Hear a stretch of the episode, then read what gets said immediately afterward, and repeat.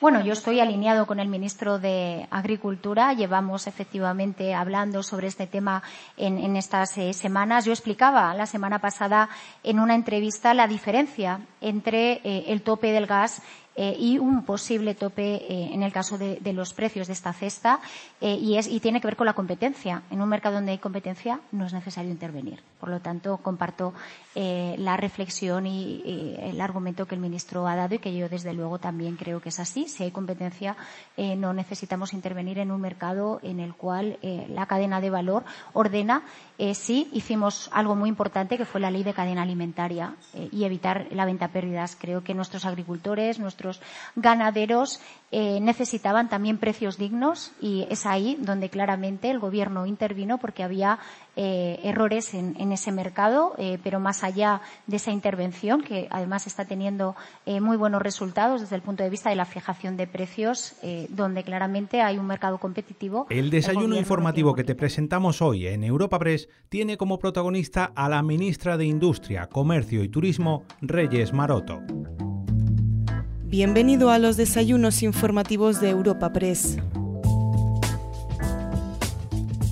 Para esta cita contamos con el patrocinio de Altadis, Cepsa, Fujitsu, KPMG, Fundación Ibercaja, Telefónica y Veolia. Nuestra invitada de hoy subirá a la tribuna informativa para su exposición inicial y a continuación charlará con el director de Europa Press, Javier García. Pero antes podemos escuchar al presidente ejecutivo de Europa Press, Asís Martín de Caviedes, presentando el encuentro que hoy te ofrecemos. Buenos días a todos. Señora ministra de Industria, Comercio y Turismo, querida ministra, te puedo llamar querida Reyes, de verdad, créeme, muchas gracias por ser tú nuestra ponente invitada de hoy. Señor ministro de Agricultura, Pesca y Alimentación, secretario general de Presidencia del Gobierno, secretaria de Estado de Comercio, consejero de Fomento del Gobierno de Castilla-La Mancha, diputados y senadores, embajadores y embajadoras numerosos, perdonad que nos pueda citar a todos, autoridades, queridas amigas y queridos amigos, y bienvenidos nuevamente a una nueva sesión de los desayunos informativos de Europa Press, que hoy contamos con nuestra ministra de Industria, Comercio y Turismo y que nuevamente, de verdad, querida ministra, te quiero agradecer en nombre propio Sabes el aprecio que te tenemos en Europa Press, por tanto también en nombre de Europa Press eh, y de los patrocinadores por ser tú la ponente invitada de hoy. Una breve reseña curricular tuya, ministra. Inmediatamente te paso la palabra para que nos hables y te escuchemos, que lo haremos con enorme atención. Reyes Maroto es nacida en la preciosa localidad vallisoletana Medina del Campo, seguro que todos conocemos esa preciosa ciudad. Es licenciada en Economía por la Universidad de Valladolid máster en Economía y Finanzas en el Centro de Estudios Monetarios y Financieros y también máster en Evaluación Sanitaria y Acceso al Mercado en la Universidad Carlos III de Madrid. Es profesora del Departamento de Economía y miembro del Instituto de Género de la citada Universidad, Universidad Carlos III, además de secretaria del área de Desarrollo Sostenible del PSOE de Madrid y patrona de la Fundación Pablo Iglesias. En el ámbito profesional su experiencia es muy amplia, entre los años 98 y 2003 trabajó como investigadora en FEDEA, pasando después a ser directora de proyectos en asistencia técnica COASAR, y entre 2005 y 2010 en el grupo AFI, como responsable de proyectos del área de economía aplicada, para luego finalmente, entre el año 2010 y el año 2013, ser responsable del área de economía y sostenibilidad de la Fundación IDEAS. En el ámbito político, Concurrió en las listas del PSOE a las elecciones autonómicas de Madrid del año 2015, resultando elegida, y ejerció como portavoz socialista en la Comisión de Presupuestos, Economía y Hacienda Empleo de la Asamblea de Madrid. Y como bien todos aquí conocemos, fue en junio del año 18 cuando fue nombrada por el presidente Pedro Sánchez ministra de Economía, Comercio y Turismo.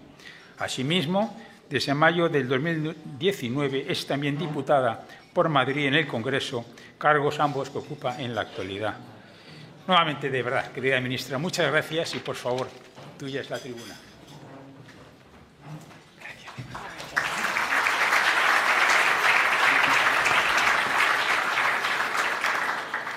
Pues muy, muy buenos días eh, a todos y, a todas y muchas gracias, Asís, por, por tu presentación, eh, querido Luis, ministro de Agricultura, compañeros eh, de el Ministerio de Industria, Comercio y Turismo, responsables de este maravilloso equipo que hace posible que todos los días enfrentemos los desafíos, pero también aprovechemos las oportunidades y a, todos los eh, representantes empresariales y sociales que nos acompañáis en, este desayuno. Yo hacía una apreciación hoy a, a Asís, a Javier, y es que eh, dentro de eh, mis carteras, ¿no? yo no voy a hablar de igualdad de género, pero qué bien se ve esta sala con tantas mujeres. Esto no era habitual hace eh, cuatro años y medio cuando yo llegué al Ministerio, así que felicidades también así a los medios de comunicación porque cada vez la presencia de las mujeres en estos desayunos nos anima a seguir luchando por la igualdad de género en este país.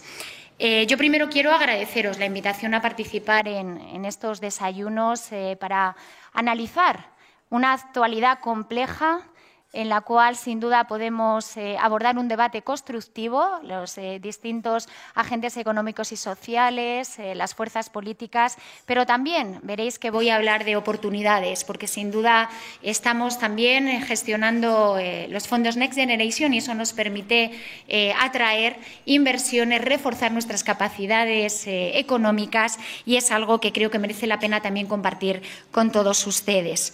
Y voy a empezar eh, definiendo cuáles son las dos prioridades que marcan la acción del Gobierno en estos momentos. La primera, sin duda, es proteger a las familias y a las empresas de las consecuencias de la guerra de Putin, pero la segunda es aprovechar todas las oportunidades que nos brindan los fondos europeos para modernizar nuestra economía, pero también para reforzar nuestro estado de, de bienestar. Y me vais a permitir que dedique unas palabras de cariño en un día hoy tan especial a eh, los habitantes de la isla de La Palma, a los palmeros y palmeras, sobre todo aquellos que todavía no han podido regresar a sus casas, aquellos que todavía no han recuperado sus negocios y no solo trasladarles un cariño, también trasladarles el compromiso, la determinación del Gobierno de España que está trabajando eh, intensamente con el resto de administraciones, el Cabildo, el Gobierno de Canarias y los agentes económicos de la isla para recuperar la normalidad lo antes posible. Y hablaba de la isla de La Palma como una efeméride o filomena que tuvimos aquí en Madrid y en otras partes de España que afrontar, pero sin duda en estos dos eh, años y medio hemos tenido que hacer frente a situaciones que no tienen precedentes en la historia reciente. Hablaba de la pandemia, sin duda uno de los eh, eh, de las efemérides, eh, de los eh, efectos que más eh, ha, afectado a, todo nuestro sector económico, a la población española y ahora a la guerra, la guerra en Ucrania, a las puertas de Europa, que está también generando consecuencias negativas en las familias y en las empresas. Pero a pesar de este contexto de incertidumbre que nos está tocando vivir, podemos afirmar que la economía española cuenta con bases sólidas de crecimiento que están permitiendo crear riqueza y empleo en nuestro país. Y no es menor las medidas de política económica que adoptamos durante la pandemia para hacer frente a las consecuencias, eh, como decía, económicas y sociales que ya tuvo, como los ERTES, las prestaciones autónomos, las líneas de avales ICO, las ayudas directas a los sectores más afectados, una política económica, unas medidas que han sido eficaces y que permitieron proteger las rentas, el empleo, el tejido productivo en nuestro país. Y gracias al despliegue de estas medidas, hoy estamos en niveles históricos de empleo, como eh, sin duda reflejan los datos de afiliación a la seguridad social. España, como sabéis, ha superado el nivel de los 20 millones de afiliados a la seguridad social. También el nivel de desempleo está en mínimos históricos, por debajo de los 3 millones, y la tasa de paro está por debajo del 12,5%. Pero además se crea empleo y lo hace con mayor calidad gracias a la reforma laboral. Ya son 2,1 los millones de afiliados con contrato indefinido que tenemos más que hace un año, un auténtico cambio estructural que esperemos que se consolide en los próximos meses. Y decía que la economía española tiene bases sólidas, quizá el mercado laboral es el que mejor refleja eh, esta robustez. Y que seguimos creciendo a pesar del contexto de incertidumbre. Los datos del segundo trimestre, que como sabéis publica el Instituto Nacional de Estadística, estima que el PIB creció un 6,3%. Es una recuperación que confirma también organismos nacionales e internacionales. El Banco de España sitúa el crecimiento de la economía española para este año en un 4,1 y un 2,8 para el próximo año. La Comisión Europea que prevé un crecimiento de la economía española en torno al 4% este año y el 2 el próximo. España, además, será la economía que más crezca entre las grandes economías de la Unión Europea en estos dos años. Y decía que las medidas que hemos tomado a lo largo de estos años ha permitido una recuperación rápida, pero también una recuperación con menor daño estructural en la actividad, en el empleo, en la inversión o en los indicadores de bienestar social en comparación con crisis anteriores de nuestra historia. Gracias al extraordinario despliegue de recursos públicos, España ha recuperado, como señalaba, los niveles previos al empleo de la pandemia en tan solo dos años, cuando con la crisis financiera se tardaron diez años debido a la respuesta neoliberal dada y hemos reducido el aumento de la desigualdad en más de un 80%. Estas cifras confirman que las medidas aplicadas por el Gobierno para hacer frente a la crisis sanitaria derivada de la pandemia, la crisis económica y social, frente a las recetas, recordaréis, eh, de recortes y austeridad que se aplicaron en el año 2012 han sido más eficaces para favorecer una rápida recuperación económica y social.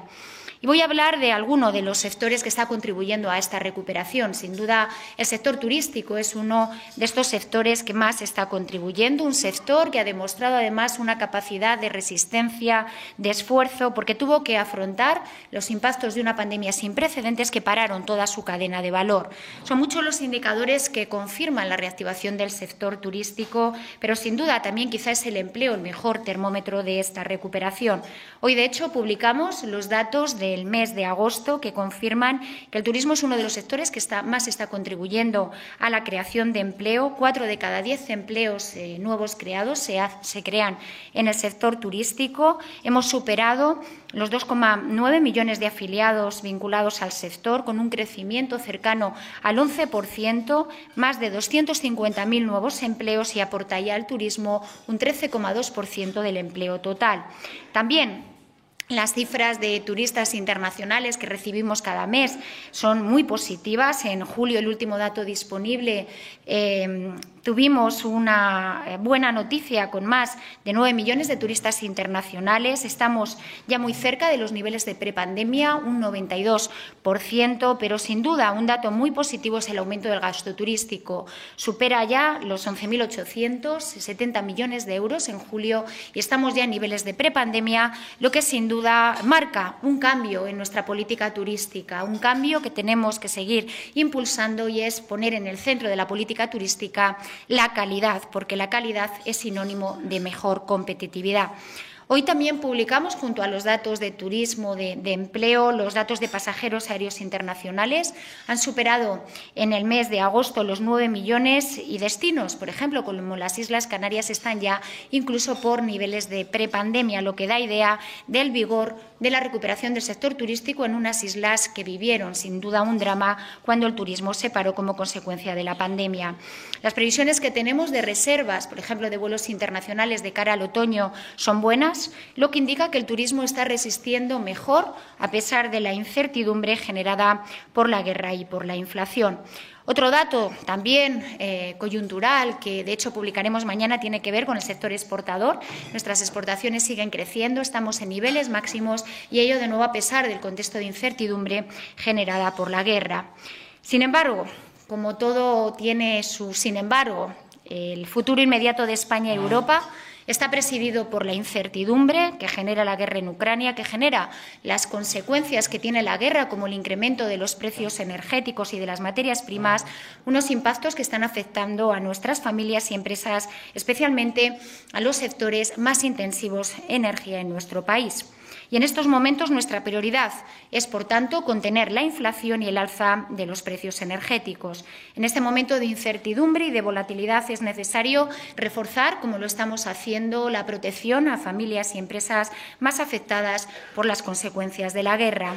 De la misma manera que hicimos eh, en la pandemia, adoptando medidas que sean eficaces en cada momento para contener la inflación, pero también para que haya un reparto justo de los costes de la guerra. Hasta el momento hemos movilizado más de 30.000 millones de euros para ayudar a las familias y a las empresas a mitigar el impacto de los precios. España está entre los países que mayores recursos públicos han movilizado en términos de su PIB para proteger hogares y familias de estas y empresas de este, de este alza de los costes de la energía. Y es importante, al igual que hicimos durante la pandemia, lo recordaréis, con la compra centralizada de vacunas o con el acceso al eh, mecanismo de recuperación, que estas respuestas sean además europeas y solidarias. Y un ejemplo de una respuesta europea solidaria es sin duda el mecanismo ibérico, que marcó un punto de inflexión a nivel europeo al reconocerse a España y a Portugal la condición de isla energética, lo que nos está permitiendo poner en marcha medidas temporales y excepcionales para reducir los precios de la electricidad a consumidores y empresas. Desde que entró en vigor el mecanismo, lo recordaréis, el 10 de junio, los españoles hemos ahorrado 2.300 millones de euros en nuestra factura eléctrica. Tenemos el precio mayorista más bajo de las grandes economías de la zona euro, euro y los mercados de futuro también reflejan esta evolución, contribuyendo a mejorar la competitividad relativa de nuestras empresas. Hablaba de una apoyo a empresas y familias de más de 30.000 millones de euros que se concreta en una agenda muy ambiciosa de medidas de choque como la bajada del IVA de la electricidad del 21 al 5%, que como sabéis vamos a extender a partir del 1 de octubre al gas, la bonificación de 20 céntimos al litro de carburante, la gratuidad del transporte público en trenes de media distancia, rodalíes y cercanías o el descuento del 30% del transporte colectivo urbano interurbano, bajadas selectivas de impuestos en la factura eléctrica que beneficia a empresas, especialmente a las grandes consumidoras de energía, las ayudas directas que hemos puesto en marcha, 375 millones a empresas gasintensivas, o el último anuncio que ha hecho el presidente y es la extensión a las empresas de cogeneración del mecanismo ibérico. En definitiva, estas medidas no se improvisan, llevan mucho tiempo de trabajo por parte del Gobierno y del resto de los agentes económicos y sociales. Llevamos más de un año trabajando. Las primeras medidas que adoptamos fueron en septiembre del año pasado a nivel no solo nacional, también europeo, para poner en marcha todas estas medidas eh, que nos permitan dar una respuesta a este desafío que tenemos en el ámbito energético. Pero también hemos sido muy activos ante las instituciones europeas. Hablaba de ese logro que se consiguió después de una dura negociación del mecanismo ibérico, porque sin duda, a medida que la crisis energética se recrudece como consecuencia del chantaje de Putin, España va a seguir liderando, va a seguir aportando de forma activa y constructiva soluciones que, como decía, tienen que ser europeas y solidarias. Y junto a estas medidas de carácter estructural eh, para frenar la escalada, de carácter coyuntural, perdón, y extraordinarias para frenar la escalada de precios, también necesitamos impulsar medidas de carácter estructural para fomentar el autoconsumo, promover la integración de nuevas tecnologías renovables que permitan reducir el precio del mercado mayorista de la electricidad, al tiempo que se reduce también la dependencia de los combustibles fósiles, aumentar también, en definitiva, nuestra seguridad energética nuestra capacidad de autoabastecimiento de acuerdo con el Plan Repower y también con nuestro Plan Integrado de Energía y Clima. Es un hecho que Putin está utilizando el gas como arma de guerra y ante este chantaje Europa, sin duda, tiene que responder unida, como lo hicimos en la pandemia, y activar todos los mecanismos que estén a nuestro alcance para proteger a las familias y a las empresas. Desde el Gobierno, como sabéis, estamos impulsando medidas de ahorro. Aprobamos un primer plan el 1 de agosto, pero también un importante plan de contingencia para garantizar la seguridad energética que contempla también mecanismos de solidaridad con nuestros vecinos europeos Las medidas anunciadas la semana pasada por la presidenta van der Leyen están alineadas con lo que está haciendo el Gobierno desde hace meses, como por ejemplo exigir un impuesto temporal a las energéticas o habilitar mecanismos de intervención en el mercado mayorista eléctrico europeo.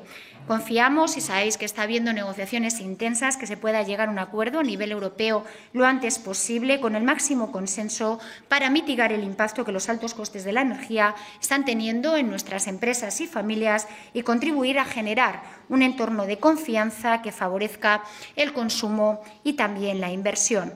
Y hablaba, como decía, de, oportunidades. Y voy a utilizar este cierre de esta primera parte eh, para hablar de las oportunidades que sin duda eh, favorece el mecanismo de recuperación, ese plan de recuperación, transformación y resiliencia que nos aprobó la Comisión Europea en julio del año pasado y que en estos momentos está cogiendo velocidad de crucero. Y les daré algunos datos.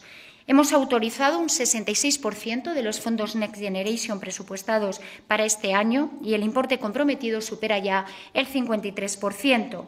Hemos celebrado muchísimas reuniones, entre ellas más de 100 conferencias sectoriales y transferido a las comunidades autónomas y ciudades autónomas 18.000 millones de euros para financiar proyectos en el ámbito de sus competencias. Estos datos, sin duda, confirman que España no solo fue el primer país, junto con Portugal, de recibir esa autorización para desplegar el plan de recuperación, sino que estamos liderando su despliegue en la Unión Europea. Y el Ministerio de Industria, Comercio y Turismo tiene un papel relevante en el despliegue de los fondos europeos. Para el periodo 21-23 tenemos asignados más de 7.100 millones de euros. Ya hemos autorizado a 30 de agosto inversiones por valor de 4.807 millones, lo que supone el 68% del total. Y donde hemos puesto las prioridades en este plan de recuperación desde el Ministerio de Industria, Comercio y Turismo. Una, sin duda, de estas prioridades es eh, la reindustrialización de nuestro país, una reindustrialización en clave verde y digital. Así lo hemos recogido en el plan de recuperación. La industria tiene un componente específico, la política industrial España 2030, que tiene asignado 3.800 millones de euros. El plan recoge distintas medidas para modernizar, para impulsar la competitividad de sectores estratégicos de nuestra economía, pero sin duda por su relevancia y por su conocimiento, eh, el instrumento más importante que estamos activando desde el Ministerio y desde otros ministerios son los PERTE, esos grandes proyectos tractores para impulsar cadenas de valor, maximizando el impacto territorial y también con la participación activa de las pequeñas y medianas empresas. Sin duda, por su relevancia y porque fue el primero, me gustaría destacar el PERTE del vehículo eléctrico y conectado, un proyecto tractor para transformar toda la cadena de valor de la automoción y que España lidere la electromovilidad del futuro.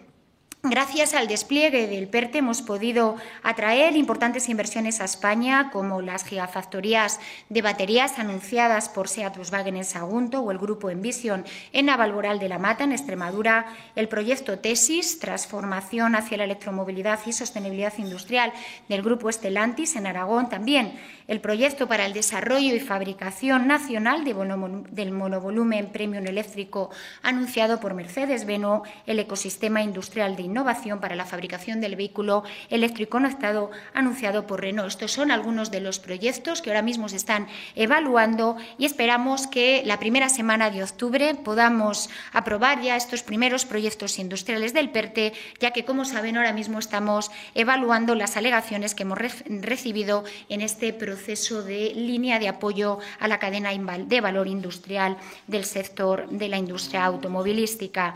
Inversiones, sin duda, que van a acelerar los cambios que ya están en marcha en nuestro país eh, y que gracias al impulso de proyectos como el PERTE se están acelerando. Cuando vemos los datos, por ejemplo, de matriculaciones o de fabricación de vehículos electrificados en nuestro país, sin duda vemos que hemos sentado las bases de lo que es ya un cambio estructural en nuestra industria del automóvil. Solo por compartir con ustedes los datos de fabricación en nuestras plantas industriales, los vehículos electrificados suponen ya un 11,2% del total de coches fabricados en nuestro país frente al 0,4% que representaban en apenas hace tres años, en el año 19. Por lo tanto, un cambio estructural que sin duda este PERTE va a propiciar. La semana pasada escuchaba al señor Fijó mm, de una manera muy catastrofista hablar del PERTE como un PERTE fracasado, pero sin duda los 13 proyectos presentados muestran el interés del sector por aprovechar estas ayudas para acelerar su transición hacia el vehículo eléctrico y, sin duda, el éxito de los fondos europeos para acompañar desde el Gobierno el interés mostrado por todos los fabricantes y por empresas multinacionales que están encontrando en España un lugar donde invertir en este cambio estructural de nuestra industria. Y otro de los PERTES, el último que hemos anunciado, pero que tiene mucho que ver con el PERTE-B, que es el PERTE eh, relacionado con los semiconductores y con los chips. Los semiconductores, como saben, son un elemento básico no solo de la industria automovilística, también de muchas de nuestras industrias del consumo. La semana pasada, de hecho, presentábamos un barómetro en la tercera edición que elabora eh, Metis con Coche Global y se les preguntaba a las empresas sobre el impacto que estaba teniendo la crisis de chip en la industria del automóvil.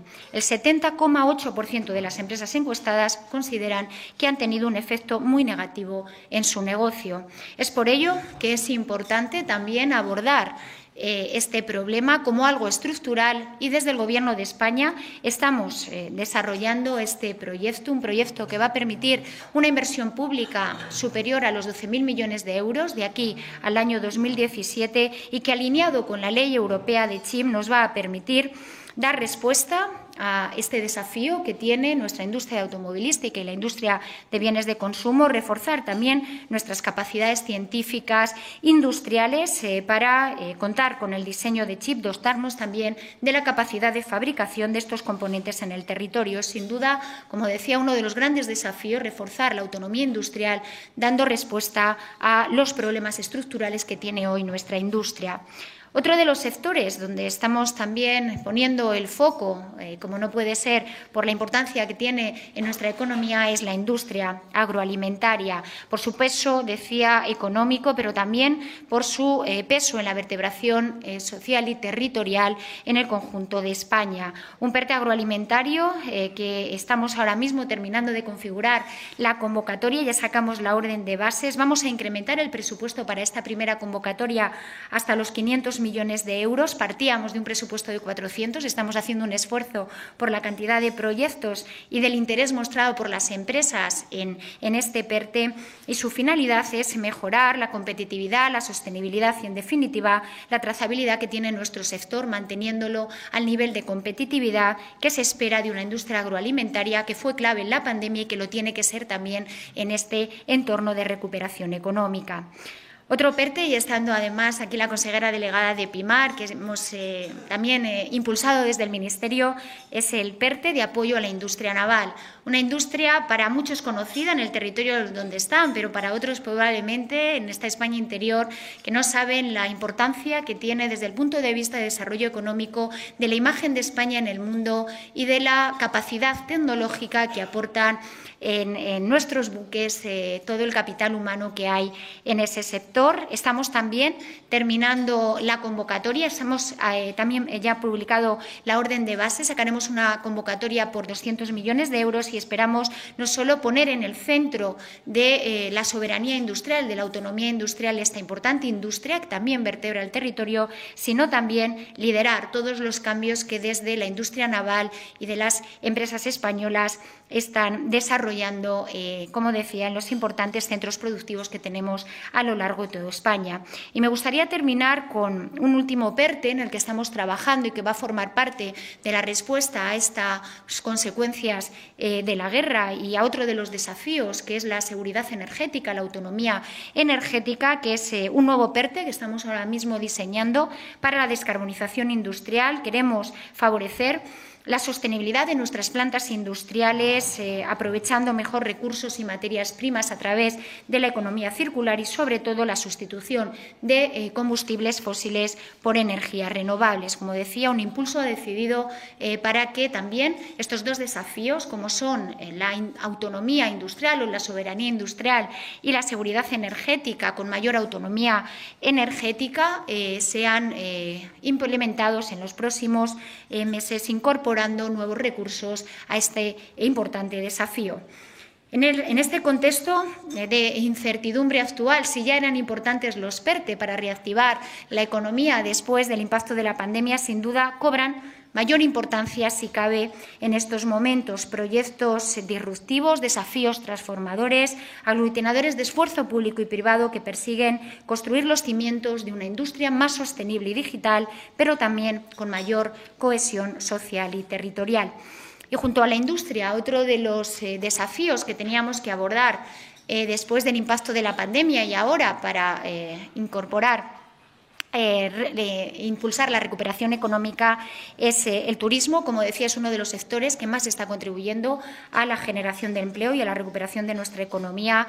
Eh, nosotros incorporamos también un componente específico en el plan de recuperación para desarrollar una auténtica política turística. Nunca antes se habían invertido tantos recursos en el sector turístico como el que estamos desplegando ahora. El plan de competitividad y modernización turística, que así lo llamamos, está dotado con 3.400 400 millones de euros para el periodo 21-23 nos permite mejorar la competitividad del sector turístico a través de un modelo que lo hemos basado en tres ejes. El primero, la calidad, lo decía al principio de mi intervención, por eso eh, nos fijamos mucho en otros indicadores, además del volumen de turistas que recibimos, como puede ser el gasto turístico, la rentabilidad que nos da también la encuesta de ocupación hotelera, pero también queremos una política turística que impulse la sostenibilidad y la digitalización de las empresas del sector.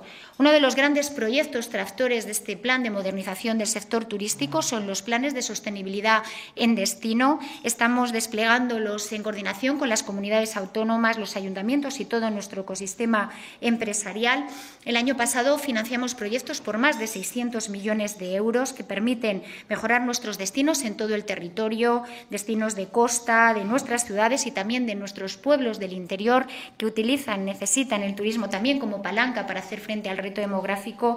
Y este año estamos ya evaluando una convocatoria de 720 millones que esperamos en noviembre ya eh, hacer pública. Otra de las inversiones junto a estos planes de sostenibilidad en, destino era acelerar la digitalización de nuestro sector turístico. Estamos desarrollando distintos programas de digitalización e inteligencia artificial eh, de destinos y sector turístico con una inversión de 340 millones de euros. Quizá una de las actuaciones más relevantes va a ser la plataforma inteligente de destinos con una inversión de 130 millones y que va a tener su sede en Benidorm, porque Benidorm sido el primer destino turístico inteligente, tiene la certificación, está siendo una, eh, punta de lanza eh, para aprovechar la inteligencia turística, añadiendo valor a un destino que es pionero, es uno de los destinos más maduros que tenemos, pero que está sabiendo actualizarse y aprovechar los fondos europeos como palanca también para mejorar su eh, sector turístico. Eh, la plataforma utiliza el Big Data eh, como ecosistema digital para mejorar las decisiones que tenemos que tomar desde el punto de vista de la plataforma turística y nos va a permitir también, utilizando métricas y interconectando datos, dar un mejor servicio a nuestros turistas, mejorando su experiencia en los destinos. Y por último, también con una visión de futuro, incorporamos en este plan de competitividad del sector turístico un ámbito que ahora es urgente y que ya era importante, como era la eficiencia energética. Contamos con 220 millones de euros eh, para financiar proyectos de eficiencia energética y economía circular en toda la cadena de valor turístico y ya hemos distribuido a las comunidades autónomas y a las ciudades autónomas que van a ser las encargadas del despliegue de este plan los primeros 170 millones de euros.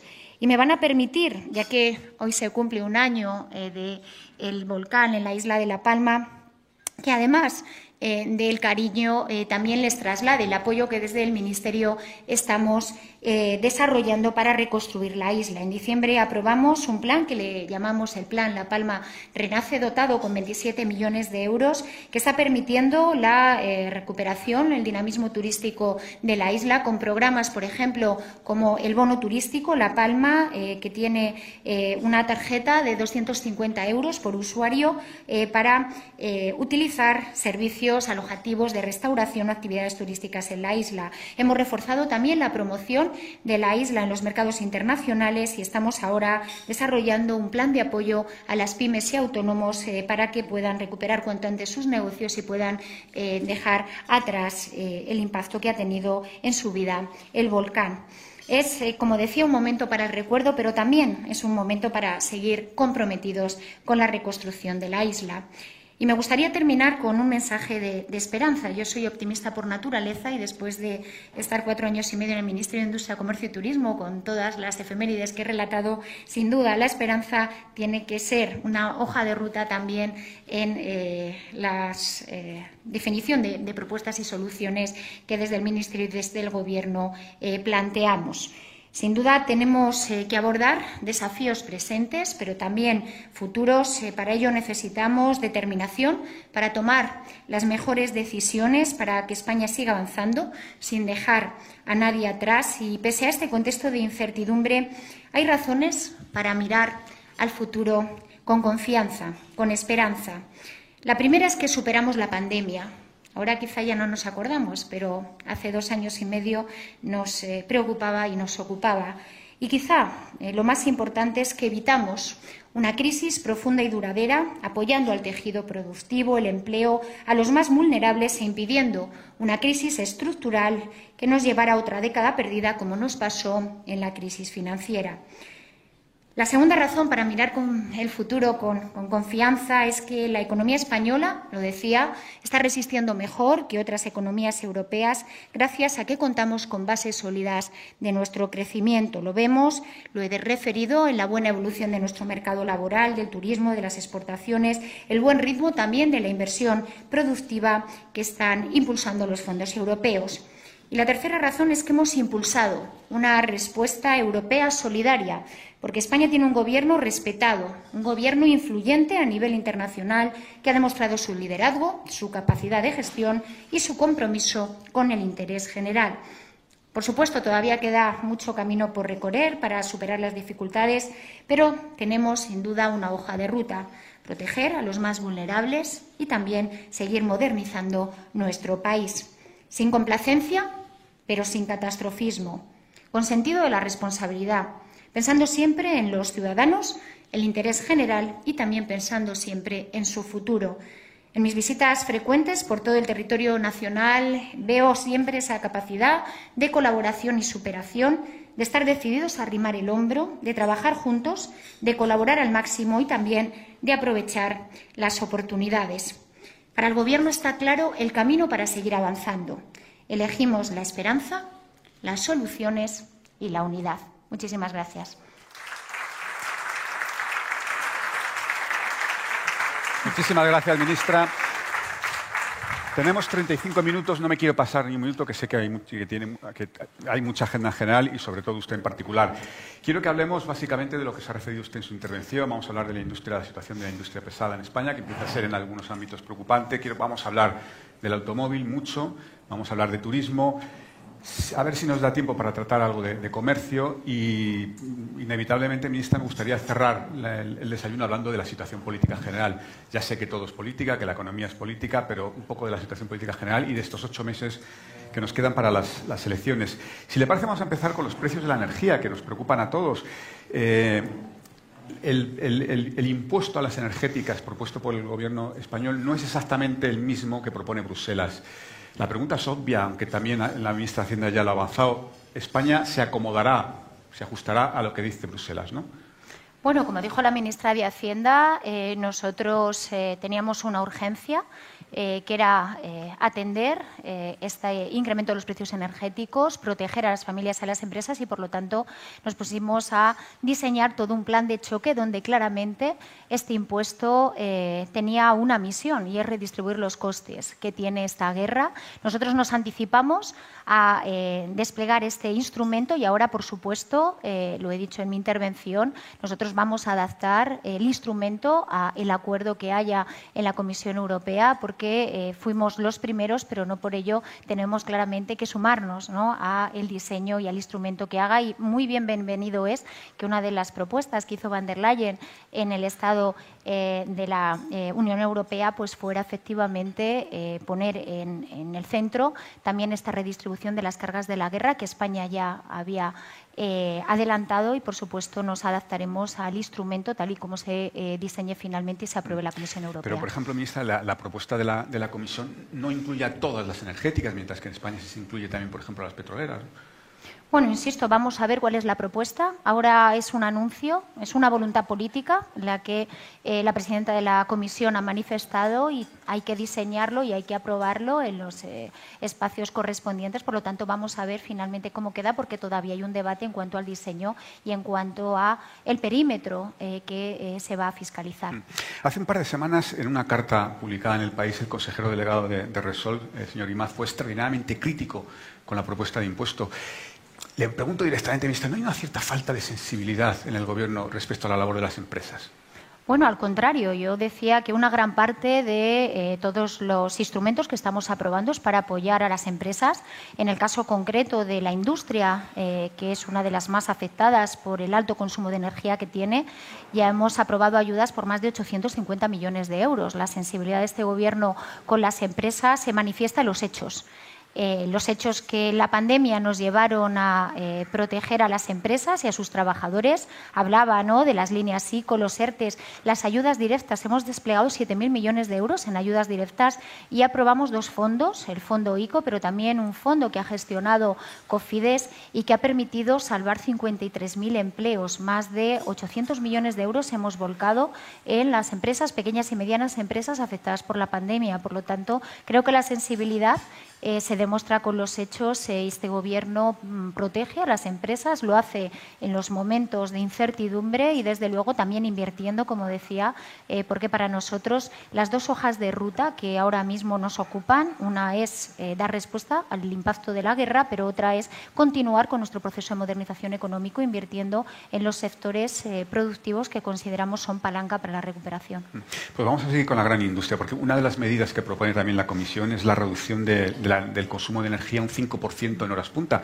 Esto inevitablemente afectará a la gran industria que tendrá que parar producción. ¿Se puede hacer algo para protegerlos?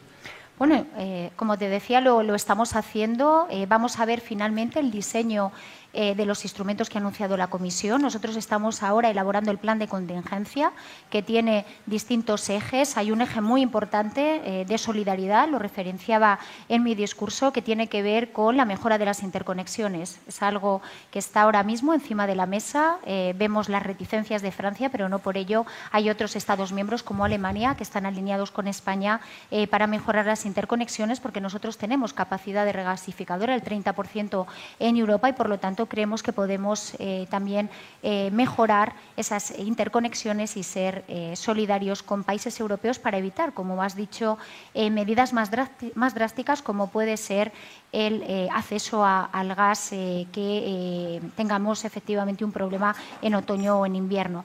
En España, y así lo hemos trasladado a los operadores económicos, eh, tenemos garantizada la seguridad energética. Este es un mensaje importante y es bueno decirlo, eh, pero no por ello tenemos que mm, pintar todos los escenarios. Ahora mismo en ese plan de contingencia eh, se refuerzan distintas medidas de acompañamiento a la industria.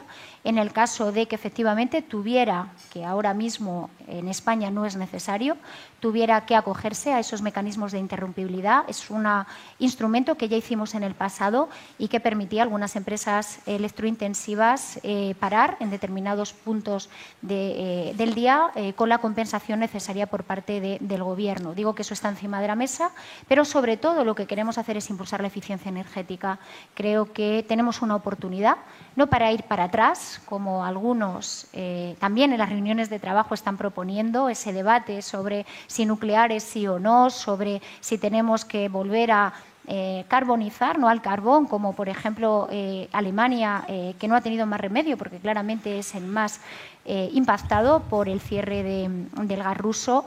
nosotros no estamos ahí, tenemos que aprovechar esta oportunidad para acelerar la descarbonización. Por eso, desde Industria vamos a impulsar ese nuevo PERTE, descarbonización industrial, porque creemos que tenemos una oportunidad única, no solo para garantizar la seguridad energética, para tener autonomía energética, sino también eh, para acelerar el uso de energías renovables, teniendo en cuenta los importantes recursos que tenemos en España, como son eh, nuestro maravilloso sol, la disponibilidad de agua y otras fuentes renovables que creo que eh, tenemos que aprovechar mejor y por ello vamos a invertir. Bueno, ya daremos la cifra de cuánto va a movilizar en inversión pública este PERTE, pero estamos hablando de un apoyo muy importante a la industria para que acompañarla en este proceso. Si nos quiere adelantar ya la cifra, encantados.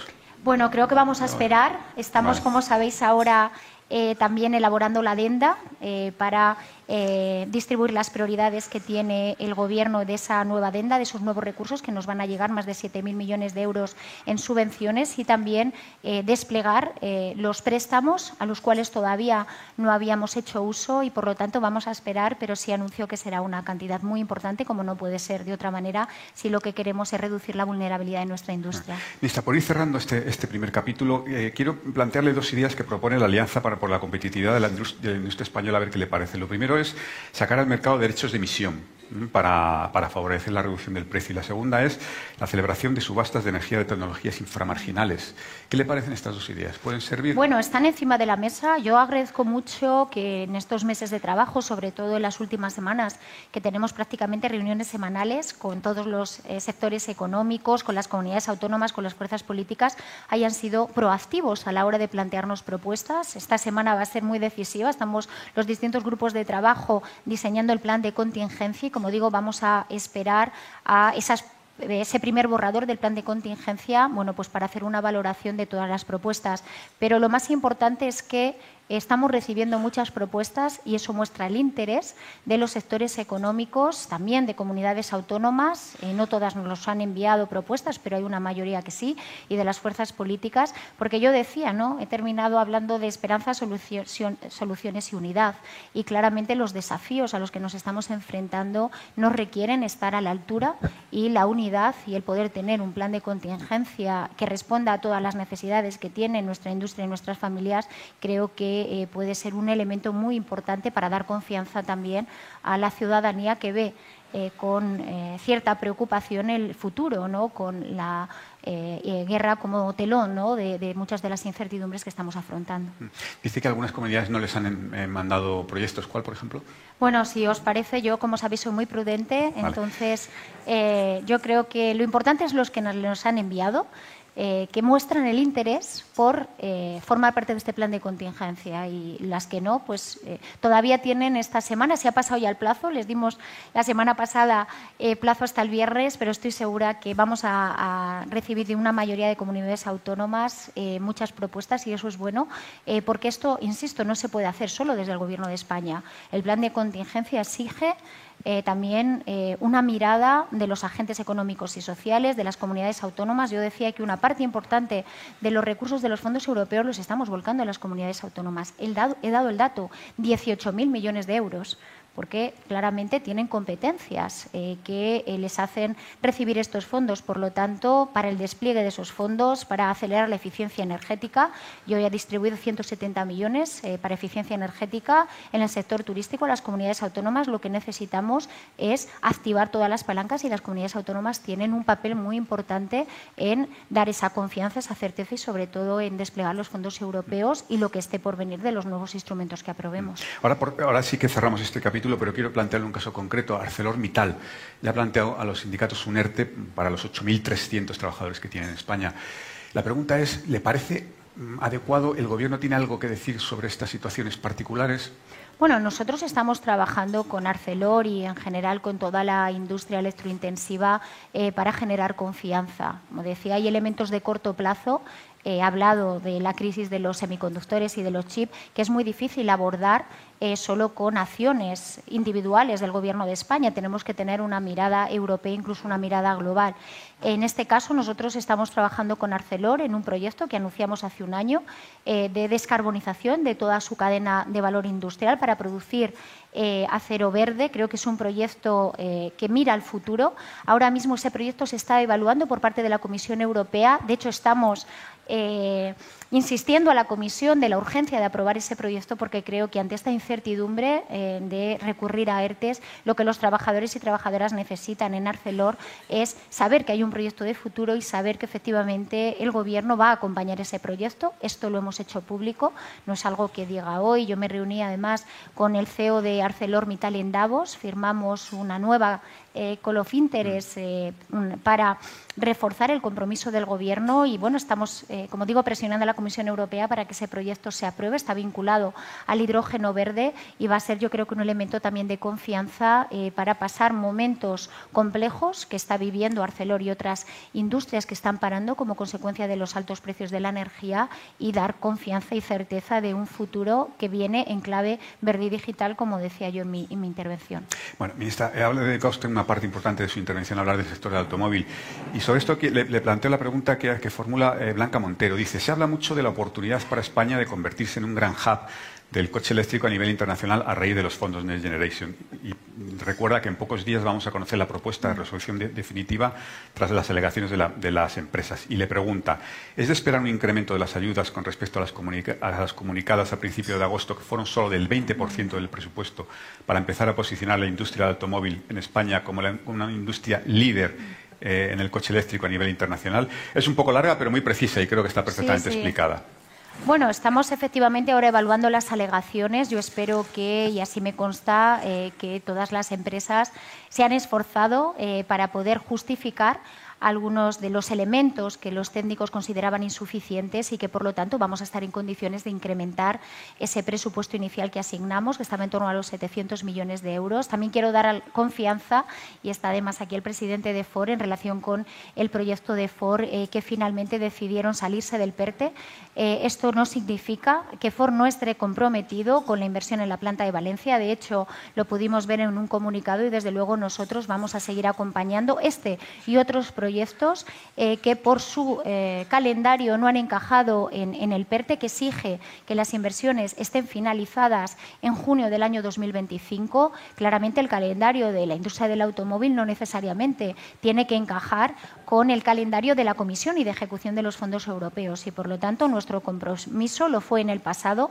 Quiero recordar que en junio del año 20, con la pandemia, uno de los planes de apoyo que aprobamos fue a la industria del automóvil, eh, que generó confianza y certeza y eh, lo hemos hecho a través del PERTI lo vamos a seguir haciendo porque es una de las grandes industrias tractoras de nuestra economía desde el punto de vista eh, no solo industrial y de generación de empleo y riqueza, sino también de la imagen de España en el exterior. Por eso, pusimos este PERTE eh, como gran proyecto tractor, el primero que aprobamos y creo que los anuncios eh, a los que me he referido eh, forman parte de una confianza que ha generado el PERTE en todos los operadores de la industria, los que ya estaban y los que están a nivel internacional para elegir España para desarrollar este proyecto de electromovilidad.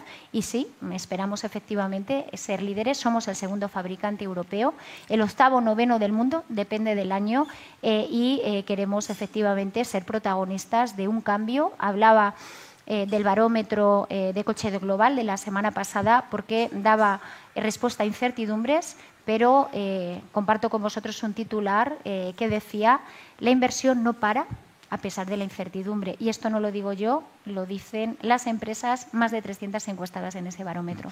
Pero, ministra, algunos de los proyectos han sido rechazados, en concreto tres. ha sido, ¿Son demasiado exigentes los requisitos del PERTE del vehículo eléctrico? Bueno, hemos tenido claramente que eh, encajar en este proyecto también eh, los requisitos que la Comisión Europea de cara a las ayudas de Estado nos ha impuesto. Yo creo que se ha definido eh, de una manera que permitía reforzar el carácter tractor que tienen los proyectos y vamos a esperar a las alegaciones eh, y a esa resolución definitiva que, como digo, haremos a principios de octubre para ver finalmente cuáles son los proyectos eh, también de los desestimados que, gracias a las alegaciones, pues vamos a poder financiar. Hay muchos, hay muchos parones en la producción de vehículos por los por los, los, los, los la falta de suministros de componentes y sobre todo de, chips, también se ha referido en su intervención. ¿Puede hacer algo el Gobierno para, para ayudar a la industria en este, en este, sentido? Bueno, la certeza que hemos dado es que eh, vamos a eh, desplegar ese PERTE chip, 12.250 millones de euros. Estamos ya en conversaciones con los principales fabricantes, estamos haciendo un mapa de capacidades industriales, aprovechando nuestro ecosistema tecnológico y ya, bueno, somos muy activos en captar estas inversiones eh, y creo que como lo hicimos con el PERTE del vehículo eléctrico y conectado, hoy hablamos de electromovilidad y yo daba los datos eh, de mm, producción de coches eléctricos en nuestro país, un 11,2%, pero es que hace cuatro años esto ni estaba ni lo pensábamos. Y bueno, yo me esforcé, hay muchos aquí, estaba viendo Ibercaja, eh, que eh, se lo creían, que se lo creen eh, y no solo Ibercaja con, con, el proyecto que está liderando y creo que eh, hemos eh, generado la confianza como para que todos los operadores de la cadena de valor en España se sumaran a este proyecto que hoy bueno, pues nos va a garantizar el futuro de nuestras plantas industriales. En el caso del PERTECHIP, Europa eh, había una ventana de oportunidad, la Ley Europea de Chip, una inversión de 43.000 millones de euros, es lo que ha anunciado la Comisión Europea y España tenía que estar a la altura del desafío. Nosotros la electromovilidad eh, puede estar muy avanzada, pero eh, si tenemos una dependencia de chip en un mundo donde la geopolítica está cambiando, están cambiando las fuerzas. Yo ahora me voy mañana mismo a, Indonesia, donde tenemos eh, la interministerial del G20 eh, para efectivamente poner eh, a España en, ese centro, defender el multilateralismo. Creo que eh, tenemos mucho todavía que hacer para que la geopolítica, el multilateralismo, el comercio internacional esté a la altura también del desafío que tenemos. Sí, ministra, hay algunos países como por ejemplo Francia o Italia que están trabajando con multinacionales para intentar eh, instalar en sus, en sus territorios fábricas de, semiconductores y de chips. ¿En España esto es impensable o se puede, se puede tener esa idea?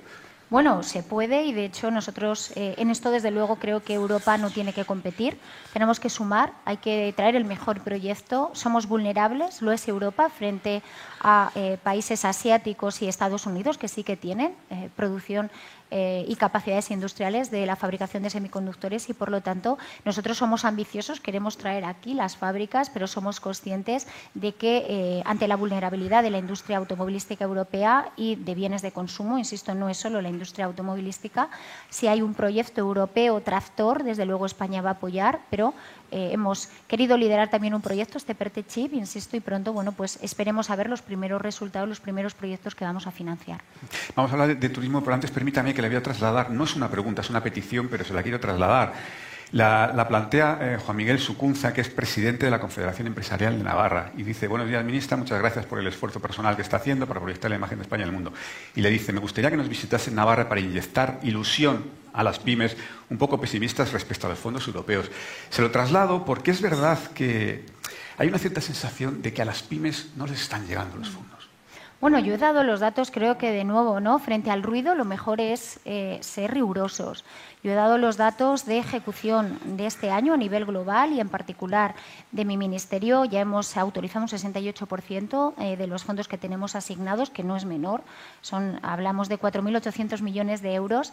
Y eh, yo sí puedo decir, porque claramente el ministerio que lidero es un ministerio que está eh, configurado por pequeñas y medianas empresas. Lo está en la industria, lo está en el turismo y lo está en el comercio, especialmente si hablamos de comercio de proximidad.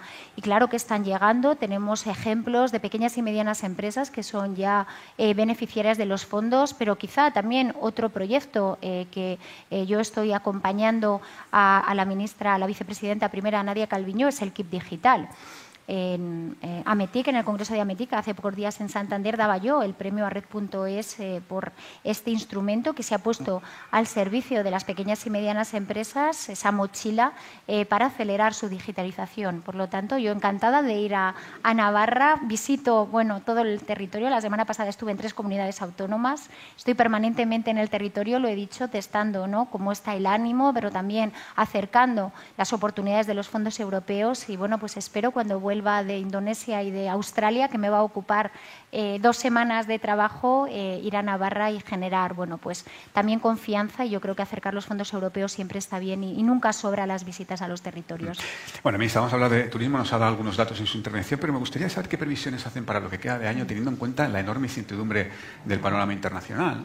Bueno, como decía, la incertidumbre está eh, también en nuestras previsiones, somos prudentes, eh, pero es verdad que mes a mes, desde febrero que empezó la guerra, los datos están siendo eh, muy claros. Tenemos una recuperación del turismo que es extraordinaria. Yo daba los datos que hoy, de hecho, se publican, tanto de empleo como de pasajeros aéreos internacionales, ya por encima de los nueve millones de pasajeros. Las Islas Canarias, ¿no? que fueron muy impactadas por la pandemia, superan ya los niveles prepandemia y, por lo tanto, frente a la incertidumbre tenemos que generar confianza. En el sector turístico la confianza no solo viene por proteger a las empresas, viene sobre todo por proteger a las familias y eh, evitar una pérdida de poder adquisitivo. Para viajar pues necesitamos claramente tener una renta disponible y de ahí que, por ejemplo, el anuncio de la bajada del IVA del gas a partir del 1 de octubre, teniendo en cuenta que el gas eh, se empieza a usar en, el periodo invernal eh, como manera de calefactarse, pues creo que es un nuevo instrumento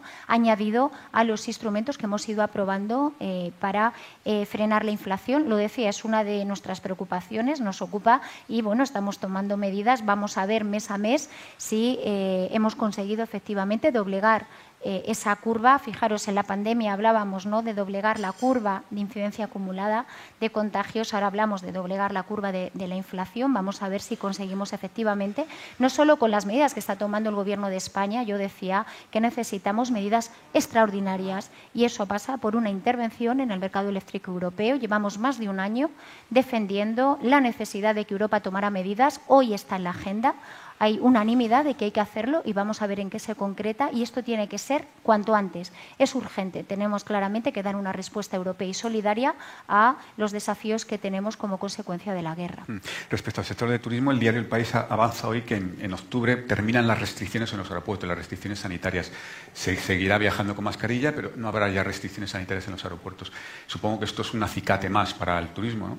Bueno, nosotros hemos ido adaptando efectivamente las restricciones a la evolución de la pandemia. Hoy estamos con niveles de seguridad gracias a la vacunación de la población muy buenos en España y eso bueno, pues permite tomar medidas como la que hoy aparece publicada en el BOE, que es una nueva orden de interior donde poco a poco pues vamos eliminando estas restricciones a la movilidad y eso es bueno eh, porque somos un eh, líder internacional. Nosotros no nos, eh, tendríamos el sector turístico que tenemos sin recibir a millones de turistas internacionales. Esto genera confianza y creo que España además ahí también eh, tuvo un liderazgo muy importante a la hora de poner en marcha el certificado digital COVID. Ahora ya no nos acordamos, pero fue una noticia extraordinaria para empezar a movernos con seguridad y bueno, pues España eh, lo lideró dentro de la Unión Europea y de hecho en el G20 uno de los proyectos eh, que pudimos debatir en un grupo de alto nivel eh, que creamos en, España con la OCDE es la interoperabilidad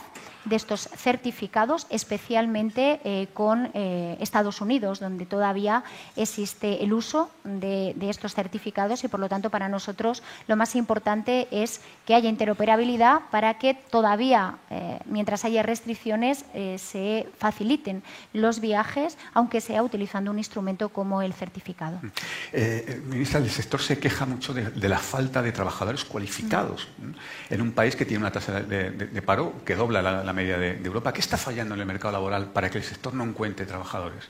Bueno, es un problema estructural que, tiene el sector turístico, no es un problema derivado de la pandemia o de la guerra, lo mm. teníamos antes de afrontar ¿no? estos desafíos eh, y lo que tenemos que hacer es bueno, trabajar eh, las administraciones con el sector privado, eh, sobre todo para profesionalizar al sector.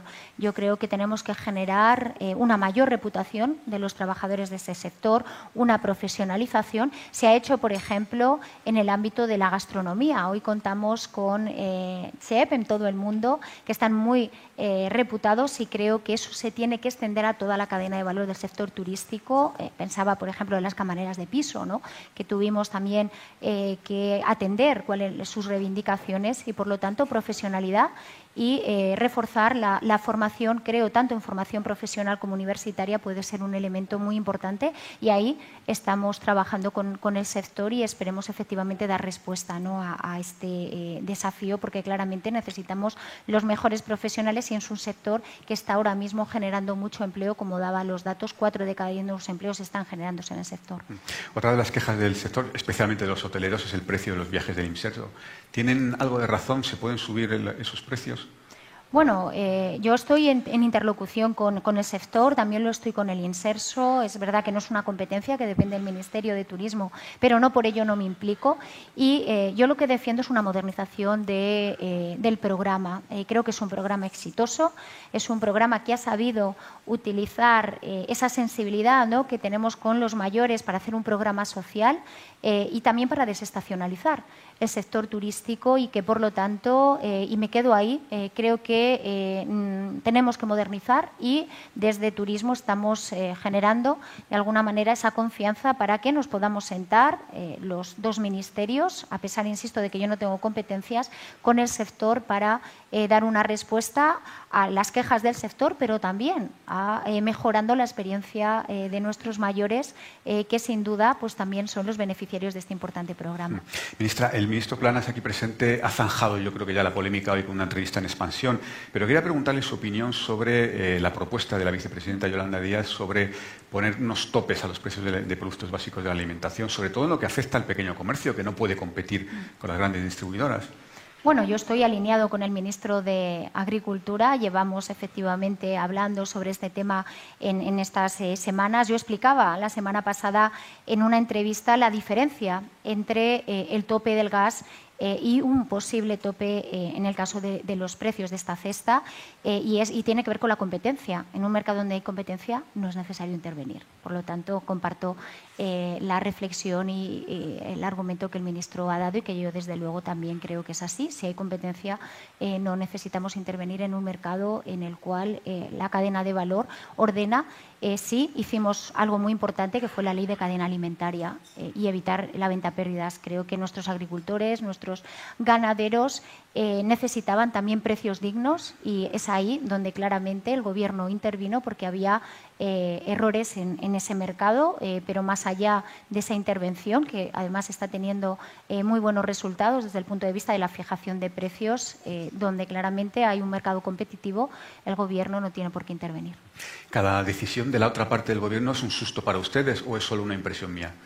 Bueno, creo que se ponen mucho los detalles en las diferencias y quizá menos en los acuerdos. Hombre, es que las diferencias son bastante sustanciales, ministra. Sí, pero vamos a ver si esas diferencias luego se trasladan al BOE. Entonces podemos tener diferencias de enfoque, pero aquí lo, importante es cuando nos sentamos en el Consejo de Ministros, cuál es la norma, cuál es la propuesta que sale de ese debate, que no siempre porque tenemos que pensar lo mismo, ¿no? Y ahí realmente hay muchísimos acuerdos y creo que la ciudadanía eh, sí que percibe que, a pesar, insisto, de las diferencias que podemos tener de enfoque, yo vengo de la empresa privada y había grandes discusiones dentro de eh, las distintas empresas en las que he trabajado acerca a veces de decisiones que eran trascendentales para el futuro de la empresa. Ahora estamos hablando de un gobierno, eh, el primer gobierno eh, de coalición que se ha tenido que enfrentar a desafíos como una pandemia o como una guerra. Por lo tanto, creo que hemos estado a la altura, dejando las diferencias en las reuniones que mantenemos que claramente eh, a veces pues, se manifiestan eh, dónde están los puntos eh, de diferenciación, pero también tengo que decir que cuando vamos al Consejo de Ministros la responsabilidad que tiene este gobierno, que es, insisto, sacar a España adelante, avanzar, que frente a tantas incertidumbres podamos dar certezas.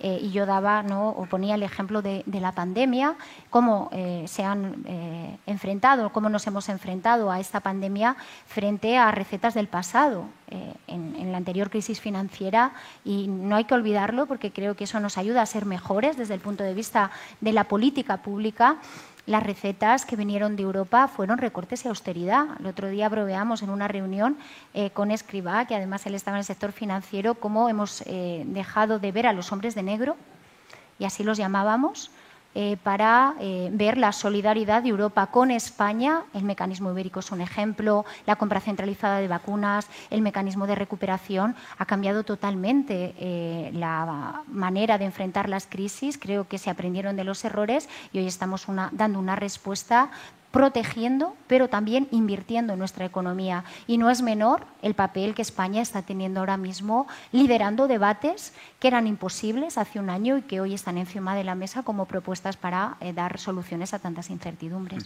Ministra, estamos comenzando un curso que terminará en, elecciones autonómicas y municipales en, el próximo mes de mayo. Eh, le, comento lo que ha dicho hoy en una entrevista el presidente de la Junta de Castilla-La Mancha, Emiliano García Paje. Dice literalmente, si seguimos con las mismas compañías, el PSOE sufrirá un castigo.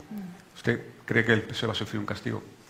Bueno, yo creo que el PSOE tiene muchos años de historia, más de 140. No lo pueden decir otros partidos ¿no? que van a concurrir a las elecciones municipales o autonómicas o a las elecciones generales, que ha sabido adaptarse en estos tiempos eh, complejos a las inquietudes de, la población. Va a ser ¿no? los españoles y las españolas las que decidan eh, cuál es la configuración del nuevo gobierno y nosotros tenemos que estar centrados en, eh, primero, llegar bien a, nuestros votantes y a los que no son nuestros votantes, explicar bien cuál es nuestro proyecto, qué está haciendo, por ejemplo, el Gobierno. Eh, estamos eh, volcándonos ¿no? en una agenda social, en una agenda económica, en proteger a la clase media y trabajadora. Yo ponía algunos ejemplos, como el transporte público. Son muchas las personas que eh, en lo cotidiano se acercan a mí cuando voy a la compra o cuando voy a llevar a los niños al cole, que están siendo beneficiarias de estas medidas que claramente reducen la incertidumbre en las familias eh, porque reducen sus costes eh, familiares, como nos pasa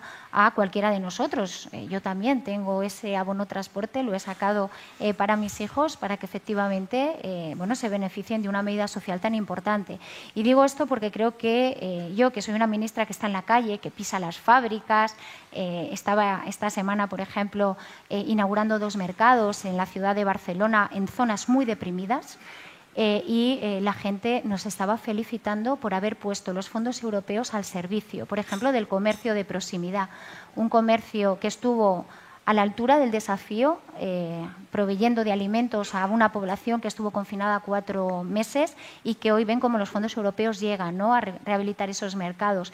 Y creo que ese pulso de la calle es lo que tenemos que tener. Eh, quizá por estar tanto en el día a día de la gestión no tenemos tanto tiempo para estar en la calle y también de, lo que se trata es de explicar lo que estamos haciendo eh, y de, mm, defender nuestro proyecto, que es el del Partido Socialista Obrero Español, con los matices que pueda a tener en cada territorio que claramente eh, tiene bueno, pues una identidad, eh, cada partido eh, muy adaptada a la sociedad que, a la que nos tenemos que, ganar. Pues dos últimas cosas muy breves, ministra. La, primera, ¿usted personalmente es partidaria del indulto a José Antonio Griñán? Bueno, yo en este tema estoy siendo, yo creo que bastante ambigua. Son temas que trascienden mucho también del día a día, de mi gestión, eh, de, la industria del comercio y del turismo. Yo prefiero que sean otros responsables políticos del partido los que, eh, bueno, pues eh, te contesten, ¿no? Yo ahí prefiero, bueno, pues tener, ser prudente y, respetar las decisiones que se tomen. Y la última sobre Madrid. Se han aplazado las, primarias para la elección de candidato a la alcaldía. Se está especulando, el último nombre ha sido el de Luis García Montero, ya parece que descartado, se está hablando de ministros, de la ministra yo, del ministro Bolaño. Usted es verdad que últimamente no salen las quinielas. ¿Hay algo que pueda compartir con nosotros? ¿Sabe quién, quién puede ser eh, el candidato a la alcaldía de Madrid por parte del PSOE?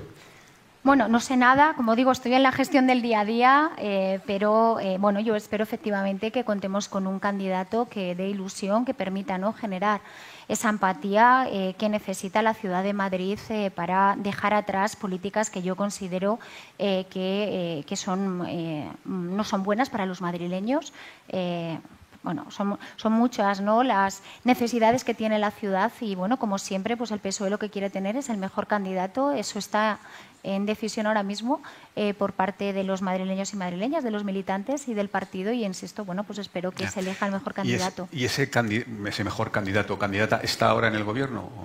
Eso será algo que te pueda contestar el, partido. Eh, yo, como digo, las especulaciones las dejamos para los medios. Creo que es muy interesante ¿no? sí, nos encanta, eh, leerlos todos los días pero vamos a dejar al partido bueno, que, ¿no? que defina quién es su candidato y su candidata y sobre todo también respetar ¿no? a, a, los eh, afiliados madrileños y madrileñas que estoy segura que van a elegir al mejor líder eh, para bueno, enfrentarse ¿no? a este gran desafío que es poder eh, tener la, alcaldía de Madrid después de resultados que han sido malos, que asumimos claramente como derrotas, pero no por ello salimos a ganar como siempre en cada partido.